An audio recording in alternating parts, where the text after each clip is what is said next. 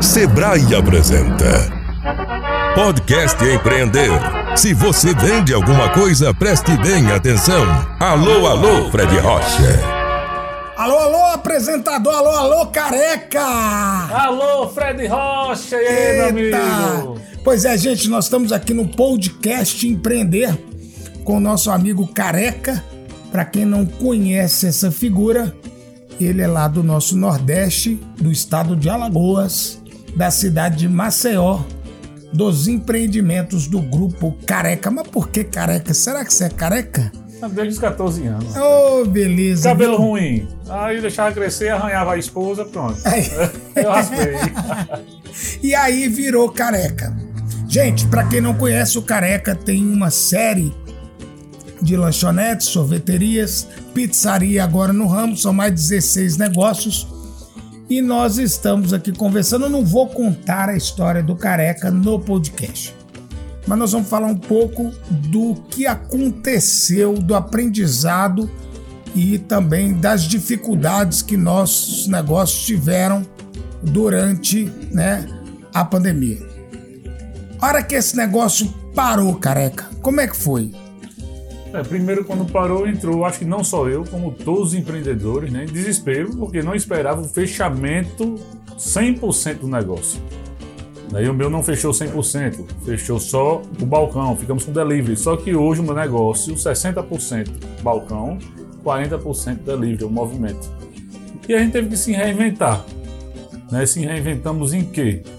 É, a gente trabalhava com muitas pessoas? Inclusive no meu escritório a gente trabalhava com quatro, que era financeiro, recursos humanos, tecnologia de alimento. E infelizmente tivemos que demitir no começo da pandemia porque o negócio parou. Voltamos a um novo normal, né? seis meses depois abrimos tudo e essas pessoas eu não precisei recontratar.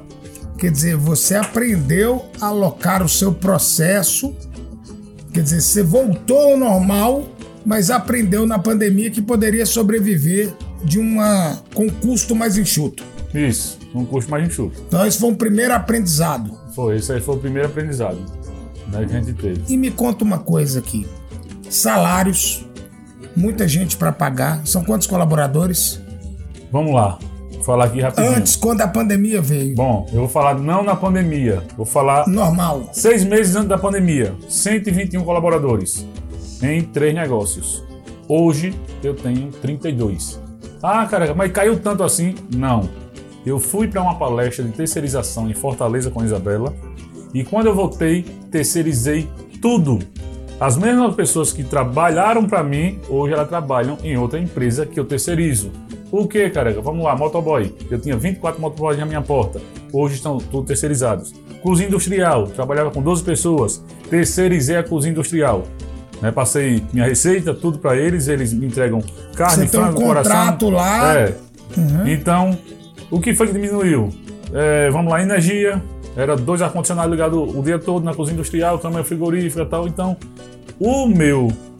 Você otimizou seu negócio, então. Pronto, isso aí. Acho que é essa pra, palavra. Importar, é, essa é né? E me conta uma coisa aqui. O delivery. Muita gente acha que o setor de lanchonetes, bares e restaurantes foi um setor que não foi tão afetado pela pandemia por ter o delivery. Essa é uma falsa verdade? Uma falsa verdade? Ou uma mentira verdadeira? Como é que é isso? Bom, bora lá. Antes da pandemia, minha loja vende mínimo 600 lanches por dia, que é a loja que existe há 18 anos. Desses 600 lanches, 180 lanches delivery, 30%, 30%. delivery. Mas eu falei 40 foi quando veio a pandemia, eu saí de 30 para 40. Mas eu diminuí, em média aí, 350 lanches por dia. Então quer dizer que é uma utopia o pessoal falar, porque eu vi muita gente usando a empatia, careca, do lado contrário. O cara que estava com problema, ao invés dele cuidar do problema dele, ele ia preocupar, ah, mas o supermercado tá aberto, ah, mas a lanchonete tá aberta. Ele ia se colocar no lugar do outro ao invés de tentar preocupar com a vida dele, entre aspas, ele ia questionar, ah, mas o cara lá tá bombando. Ah, e, eu acho que isso atrapalhou o empreendedor, sabe? Ele, é, ele começou a se comparar com os outros. E minha mãe sempre me falou uma coisa: Fred, se compare com os melhores ou com quem está dando certo, para você trazer positividade. Senão, a gente acaba o quê? É, gerando uma sensação de inveja. Você viu isso em algum lugar? Eu sempre falo, né, no, diariamente nos meus stories, né, e quando eu, tô, quando eu encontro com pessoas, sobre pessoas. Né? Eu falo sempre a gente se reunir com pessoas para falar sobre negócio, crescimento, né? não se reunir com pessoas para falar de pessoas. E essa questão né, que você falou aí, eu sempre venho estudando com a Isabela, então a pandemia, como eu falei, diminuiu sim o meu negócio, melhorou o delivery, mas melhorou 10%, mas nada comparado ao nosso balcão. E eu só vim buscando o que? Fazer o diferencial que eu sempre faço hoje. Né? A gente vem sempre procurando um diferencial para os nossos clientes e os nossos colaboradores também, que muitos empreendedores reclamam de colaborador. E eu sempre falo que o empresário que tem estresse com o colaborador é aquele empresário que não valoriza o colaborador. É, esse é o fato. Muita uhum. gente, esses dias, uma dona do indústria de colchão me procurou, é, contratou minha palestra e falou comigo o seguinte: Fred, como é que eu faço para engajar meus vendedores? Como é que eu faço para trazer eles para acreditarem na indústria? Primeira pergunta que eu fiz para ela: seu vendedor trabalha no seu negócio há quanto tempo? Ah, Fred, nossos vendedores têm três anos. O mais novo aí, hoje tem um ano e meio que tá com a gente. Eu perguntei para ela se o vendedor dela dormia num colchão que ela fabricava. Nem isso. Então, como é que eu vou vender algo que eu não sou muito menos convidado a participar de alguma forma? Né? Então, acho que esse ponto, para quem quer um vendedor que vai vender para lojistas, é o mínimo de investimento. Ela pegar, já embutir no primeiro salário, um colchão que no custo para ela deve ser uns 300 reais, porque vende a mil e pouco lá na loja, deve ser isso. E ó, que colchão que você tem? Vamos trocar o colchão? Começa com as boas-vindas. Como é que eu vou vender isso?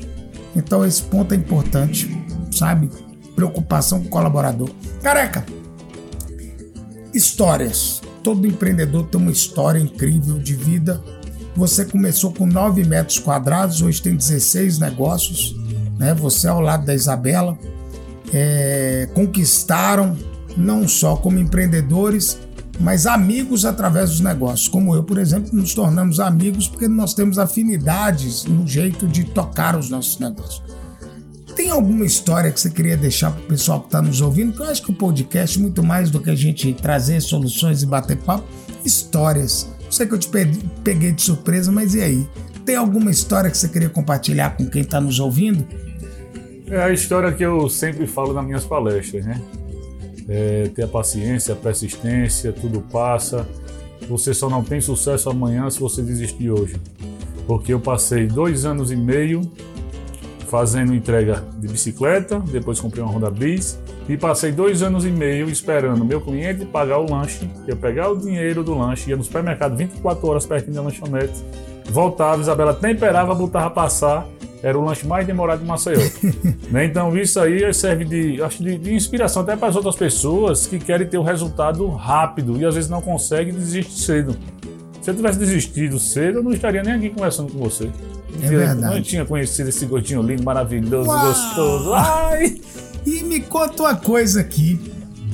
Esse negócio de sair, né? É tipo comprar. É, vender o almoço para comprar janta, né? Que você saía, corria, comprava um hambúrguer, fritava e pagava com dinheiro, aquela confusão, saía, comprava de novo. E o que que fez mudar? Porque, pelo que você me falou, os seis primeiros anos do seu negócio, você se preocupava muito com dinheiro, né? Como é que foi isso? É, o que fez a gente mudar né? Como eu comecei o meu negócio, eu comecei focando na não na qualidade, né? Eu focava no dinheiro, trabalhar com um produto de, uma margem, é, um, tra trabalhava com um produto baixo, da qualidade baixa para ter uma margem de lucro maior. E aí seis anos depois foi que a gente veio fazer um curso, né? E esse curso foi onde mostrou a gente que a gente é, tinha que ter atendimento, qualidade e ambiente para o nosso cliente. E a gente nada disso tinha, mas só seis anos depois.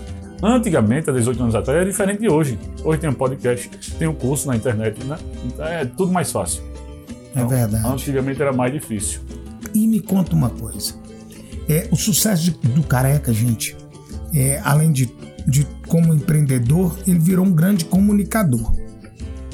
Hoje você é um sucesso nas redes sociais né? E a empresa se tornou você é um logotipo que anda, uma marca que anda, é uma pessoa, assim como Fred também é uma marca que anda. E como é que você deixaria aqui um recado para quem está nos ouvindo? Porque às vezes eu vejo um empreendedor, ele monta um negócio ali, só pensa no dinheiro e acaba que esquece. Por exemplo, aqui, por exemplo, nós estamos na venda do Fred. Por quê? Porque no interior, como as pessoas conhecem o dono do negócio, geralmente a farmácia do José, o sorvete do Luciano, né?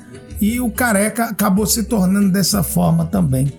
Como é que você deixaria para as pessoas esse recadinho aí sobre a marca, sobre comunicação? Tem aquele velho ditado que pessoas se conectam com pessoas. Então, a partir do momento que eu comecei a aparecer né, nas redes sociais, as pessoas começaram a se conectar comigo. Né, e nas minhas redes sociais eu não passo nada do que não é colocado em prática, vamos lá, por trás das câmeras.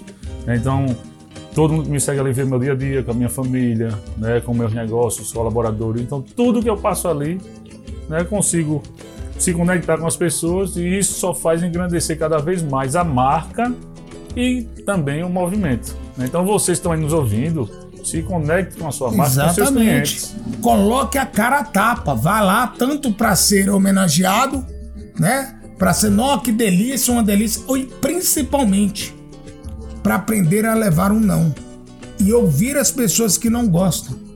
Porque muito empreendedor adora ouvir o outro falando, ai que delícia, ai que gostoso, mas o que verdadeiro ensina é aquele que te fala que não gostou. Porque esse sim é o grande trunfo. As pessoas me perguntam, Fred, como é que eu faço para ter o melhor restaurante do mundo, a melhor lanchonete do mundo? Eu falo, faça a melhor comida do mundo. Ah, mas como é que eu faço isso? Começa a se criticar.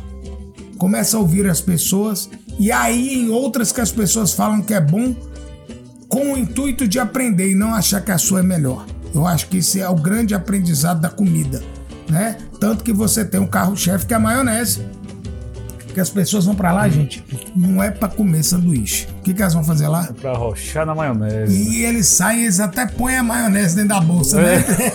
tá me contando. O povo pode deixar a maionese aí. É isso aí. Gente, quem quiser seguir o Careca, tá? Sanduba do Careca, vai lá, arroba Sanduba do Careca. E eu convido vocês, muito obrigado aqui por nos dar essa audiência aqui no podcast Empreender. Logo, logo nós vamos estar com mais feras aqui para compartilhar conhecimento, vivência e alegria. Acima de tudo, obrigado por estar aqui com a gente. Um grande beijo a todos.